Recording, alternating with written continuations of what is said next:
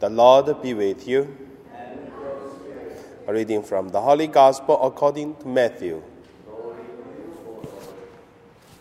After the crowd had eaten enough, Jesus made the disciples get into the boat and go on ahead to the other side, while he dismissed the crowds. And after he had dismissed the crowd, he went up the mountain by himself to pray. When evening came, he was there alone, but by this time the boat, battered by the waves, was far from the land, for the wind was against them. And early in the morning, Jesus came walking toward them on the sea. But when the disciples saw him walking on the sea, they were terrified, saying, It is the ghost. And they cried out in fear. But uh, immediately Jesus spoke to them and said, Take heart, it is I. Do not be afraid. Peter answered him, Lord, if it is you, command me to come to you on the water. Jesus said, Come. So Peter got out of the boat, started walking on the water, and came toward Jesus. But when he noticed the strong wind, he became frightened and beginning to sink.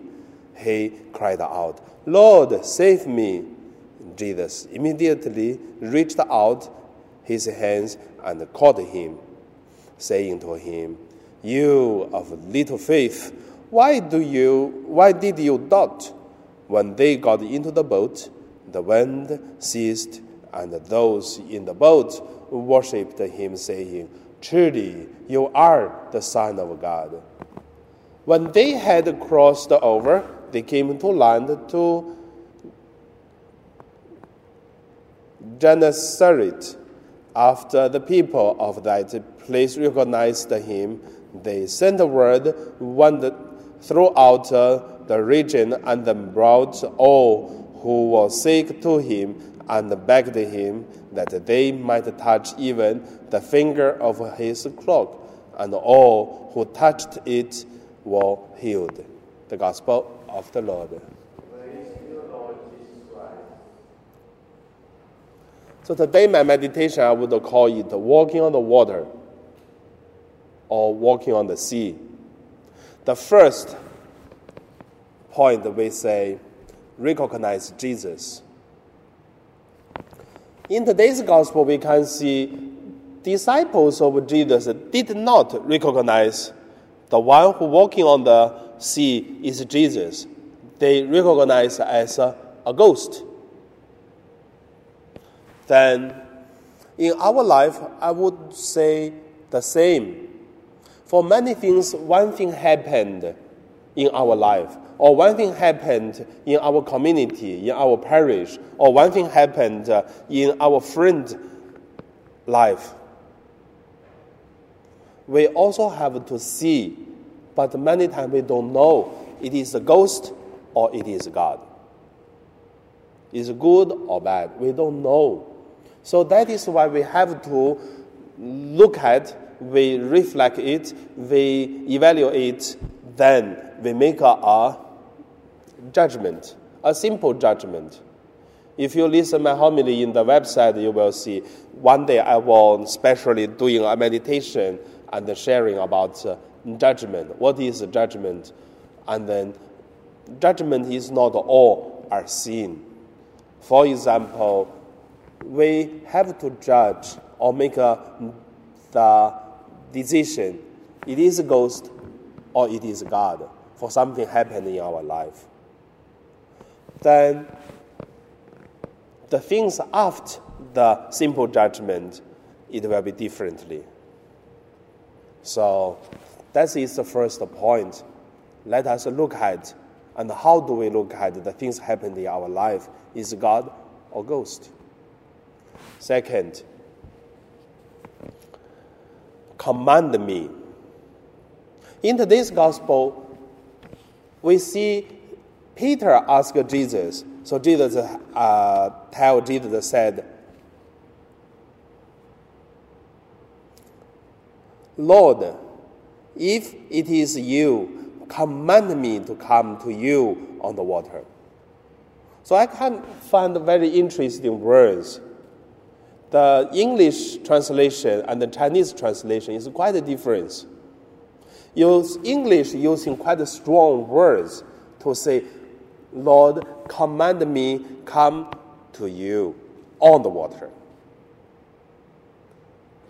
It is not a command the water that uh, Peter can walk on the water. No. But uh, Peter asks is command me to walk on the water.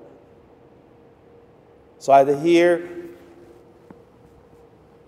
Peter gave this uh, like a, a, strong prayer, and he accepted this. Uh, God, it is the one have the authority on him and give him command so that he can do it. So it's very interesting. It is not uh, change the, the material world, but it is changing a person's uh, heart or strengthen Peter's faith. In our life, all I would say it is the same. Many things, for one thing, we think, yes, that is God. We don't consider that is a ghost. We see that is a God. Then we want to do it, but we know then we cannot uh, do it uh, easily. We need help, or we need God's help, or we need uh, the people's help. So we need a group of people to help to do one thing. From this, I would say Peter did the prayer. Please command me, come on the water. So we should do the same. And then the third point I found is more beautiful. I would call it give it up. The give it up have two meanings. The first meaning is for us it is easy to holding the boat by our hands after we ask God, command me walk on the water. So we one hand holding the boat, another side is the two feet put on the uh, in the water, but same time we sitting on the boat. That's what we can do, no problem. Our feet on the water, but we hold it. But uh, walking on water means give up the things holding in our hands and then get out from the boat. That is the first give up.